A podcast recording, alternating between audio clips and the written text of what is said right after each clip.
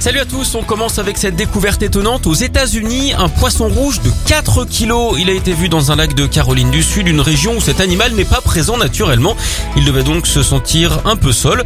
On peut dire hein, qu'il était trapu puisqu'il ne mesure que 38 cm. Alors 4 kilos, pour vous faire une idée, c'est presque 20 fois plus que ce que vous avez à la maison dans votre aquarium. En parlant d'eux, savez-vous ce qu'on dit des poissons à la mode? On dit qu'ils sont branchis. Autre question, connaissez-vous le drame du poisson clown? Eh bien, c'est qu'il n'est même pas Allez, on reste dans le liquide mais on s'éloigne un peu de l'eau. Un sommelier italien vient de nous mettre en garde avant les fêtes de fin d'année. D'après lui, le prosecco et le champagne seraient le boisson qui causerait les gueules de bois les plus sévères. Ce serait à cause des bulles qui circuleraient différemment dans notre corps. Du coup, elles réchauffent, hein, on pourrait presque parler de bulles en laine. Son conseil à lui, c'est de boire lentement et surtout pas le ventre vide. Mon conseil à moi, c'est plutôt de passer une soirée avec Tom Selleck. Et oui, c'est le seul magnum qui ne donne jamais mal à la tête.